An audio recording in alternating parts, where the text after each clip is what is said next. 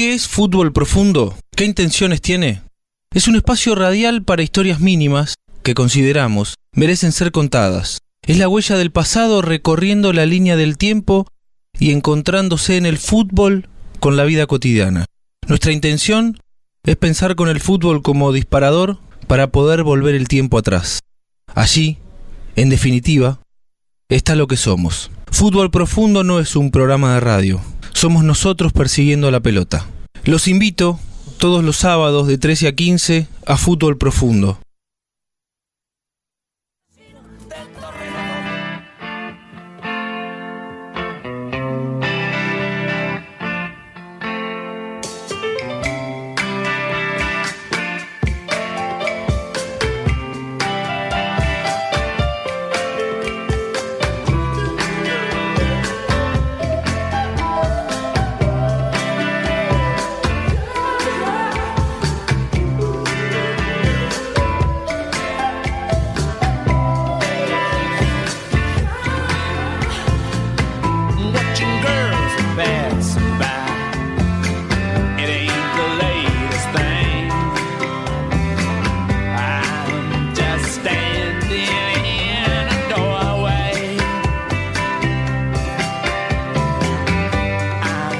Creemos que corresponde, todos los sábados comenzamos nuestro fútbol profundo agradeciendo a quienes nos empujan y nos permiten, con su apoyo, seguir persiguiendo la pelota.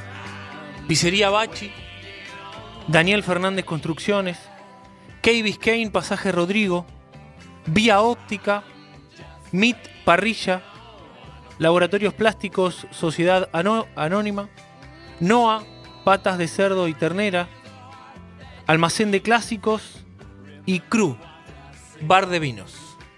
Por eso podrán hablar mucho de mí, pero nadie estuvo conmigo allá arriba.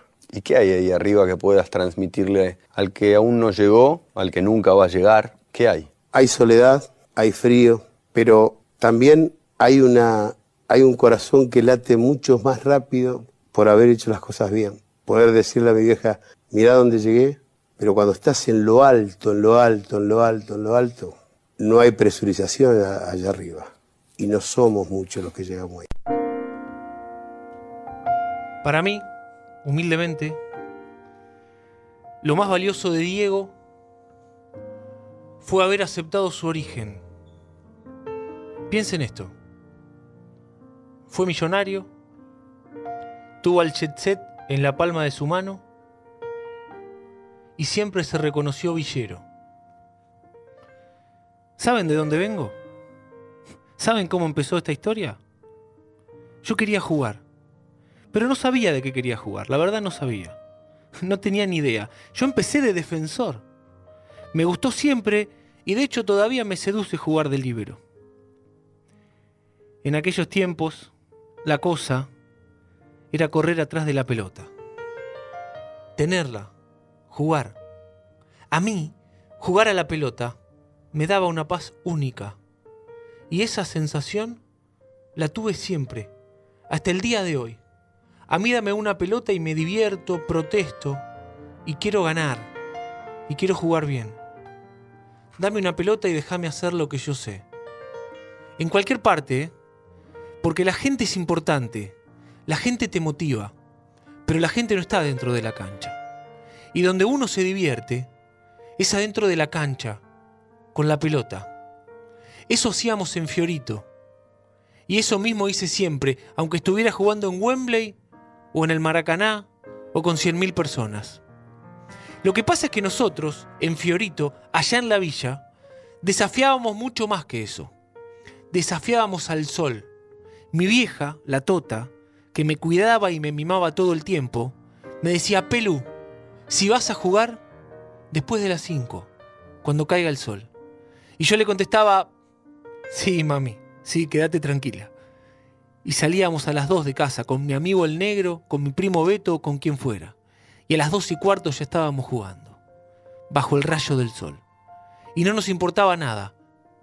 Y nos matábamos, ¿eh? Y a las 7 por ahí parábamos un rato, pedíamos agua en alguna casa y seguíamos jugando en la oscuridad igual. Y ahora, por ahí, Escucho que algunos dicen que en tal cancha falta luz. Si yo jugaba a escuras. Yo no sé si nosotros éramos chicos de la calle.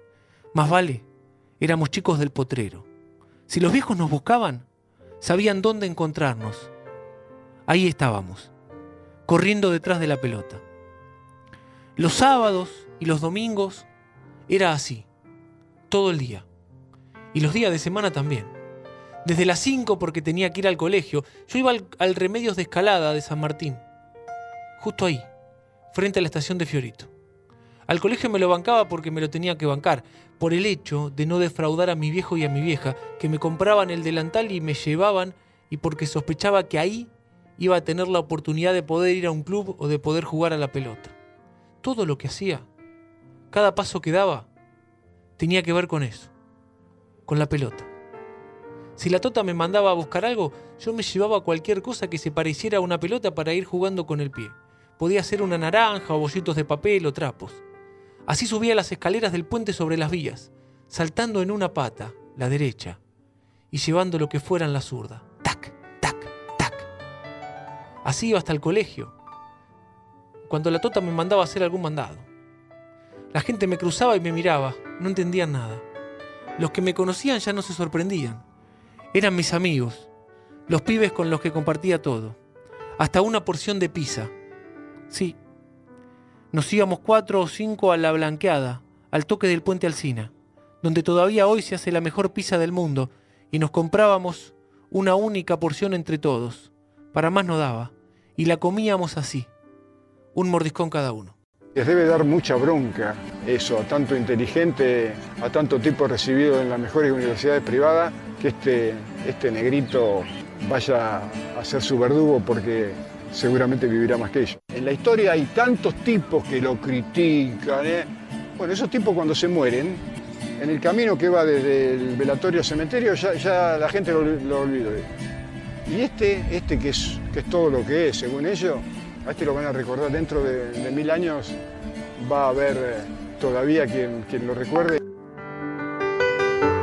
Tengo un recuerdo feliz de mi infancia, aunque sí, debo aunque sí debo definir con una sola palabra Villa Fiorito, el barrio donde nací y crecí, digo lucha. En Fiorito, si se podía comer, se comía, y si no, no. Yo me acuerdo de que en invierno hacía mucho frío y en verano mucho calor.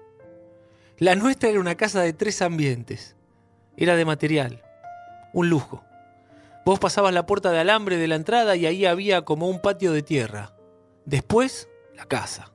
El comedor, donde se cocinaba, se comía, se hacían los deberes. Y las dos piezas. A la derecha estaba la de mis viejos.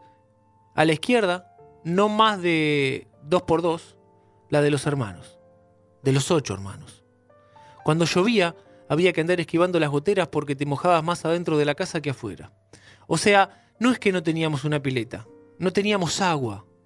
Así empecé a hacer pesa yo, con los tachos de 20 litros de aceite de IPF. Los usábamos para ir a buscar agua hasta la única canilla que había en la cuadra, para que mi vieja pudiera lavar, cocinar, todo. Y para bañarnos también. Con la mano sacabas el agua del tacho y te la pasabas por la cara. Lavarse la cara era, lavarse la cabeza era más complicado. ¿Te imaginas? Y en invierno, más valía zafar. La verdad no teníamos mucho para divertirnos, pero con mi amigo el negro hacíamos barriletes y los vendíamos. Aparte tenía la pelota, claro. La primera pelota que tuve fue el regalo más lindo que me hicieron en mi vida. Me la dio mi primo Beto, hijo de la tía Nena. Era una número 5 de cuero. Yo tenía tres años y dormía abrazándola toda la noche. No, no, yo creo que, que al que se le acaban los sueños, muere. Muere porque no tiene, no tiene, tiene razón de vivir, ¿no? Yo sueño, sueño muchísimas cosas. Yo siempre digo que fui un profesional de chiquito. Jugaba para el equipo que primero me venía a llamar. A veces en casa no me dejaban y yo lloraba como loco. Pero cinco minutos antes del partido, la tota siempre me daba permiso.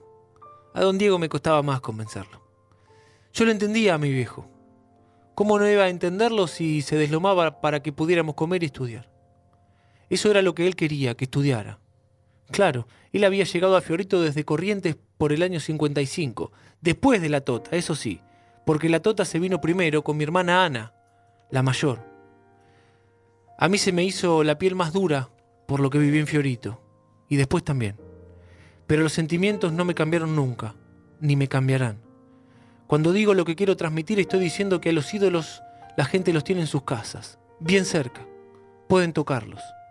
No es que los ven por la tele o en las revistas, están ahí. Por eso siempre digo que no soy ni quiero ser ejemplo. En todo caso, para mis hijas sí. A ellas me debo. Ellas podrán juzgarme. Ejemplos son los padres. Ejemplo no es ni Maradona, ni Rivaldo, ni Ronaldo. Todos tenemos nuestras familias. Los ejemplos están en su casa. No le hagan caso a los periodistas cuando dicen el ejemplo es Maradona. No, mentira. Yo soy ejemplo a duras penas de Dalma y de Yanira. El ejemplo está en su casa. Los ídolos no existen. ¿Ok? La verdad es que gracias a mi viejo a mí nunca me faltó de comer. Por eso tenía buenas piernas aunque era flaquito. En otras casas por ahí los pibes no comían todos los días y entonces se cansaban antes que yo. Eso me hacía un poco diferente a los demás, que tenía buenas piernas y que comía. Nunca pensé que había nacido para jugar al fútbol, que me iba a pasar todo lo que me pasó después. Tenía mis sueños, como ese que quedó grabado en la televisión, cuando ya era más conocido y dije que quería jugar un mundial y salir campeón del mundo con Argentina. Pero era el mismo sueño de todos los chicos, como cualquiera. Lo que sí sentí fue que con la pelota era diferente, que en cualquier picado que me ponían lo resolvía, lo ganaba yo siempre. Así como en la vida se elige, en los picados también. Siempre eligen los dos más grandes y ahí se arma todo. Y bueno, al Pelucita siempre lo elegían primero en los picados. Un día un amigo me dijo, Diego, el sábado fui a Argentinos Juniors a entrenar y me dijeron que llevaba pibes para probarse. ¿Querés venir? No sé, le tengo que preguntar a mi viejo, no sé. Ya el viaje fue una aventura. Hice por primera vez el trayecto que después iba a repetir miles de veces. Salimos de Fiorito en el verde, como le decíamos al 28, y en Pompeya nos tomamos el 44, para poder llegar hasta las Malvinas, que era donde se entrenaba argentinos, en Tronador y Baunes. Juro que para mí cruzar el puente Alsina era como hoy es pasar por el puente de Manhattan. La cosa es que llegamos a las Malvinas. Había llovido tanto que cuando por fin estuvimos todos juntos, nos informaron que no se podía jugar para cuidar las canchas. ¡Qué desilusión! Creo que si los pibes nos poníamos a llorar inundábamos todo y ahí sí que no se iba a poder jugar más. Entonces Francis, Francis Cornejo, que es un fenómeno y manejaba todo ahí, dijo no se hagan problemas. Agarramos el rastrojero de Don Yayo y vamos al Parque Saavedra que ahí sí vamos a poder jugar. Francis era Francisco Gregorio Cornejo, el creador de los cebollitas, un grupo de chicos de la clase 60, armado para jugar en cuanto torneo se presentara antes de llegar a los 14 años, que era cuando Argentinos los podía fichar en AFA y arrancar con la novena división. Y don Yayo era José Emilio Trota, su ayudante, un hombre más o menos de la misma edad que él, que era el dueño de la camioneta con la que nos llevaban a todas partes. En el Parque Saavedra armaron dos equipos. En la, segunda en la segunda tanda entramos nosotros y a mí me tocó jugar con Goyo. Aunque siempre habíamos sido rivales, nos entendíamos de memoria y les pintábamos la cara. Tiré caños, taquitos, sombreros. Hice un par de goles. No me acuerdo cuántos. Lo que sí me acuerdo fue que Francis le dijo a Goyo que siguiera yendo, que me quería ver otra vez. Pero lo que él no creía es que de verdad yo tuviera nueve años. Entonces me encaró con cara seria. Nene, ¿seguro que sos del 60? Sí, don Francis. A ver, mostrame los documentos. Los dejé en casa. Era cierto, pero él no me creía.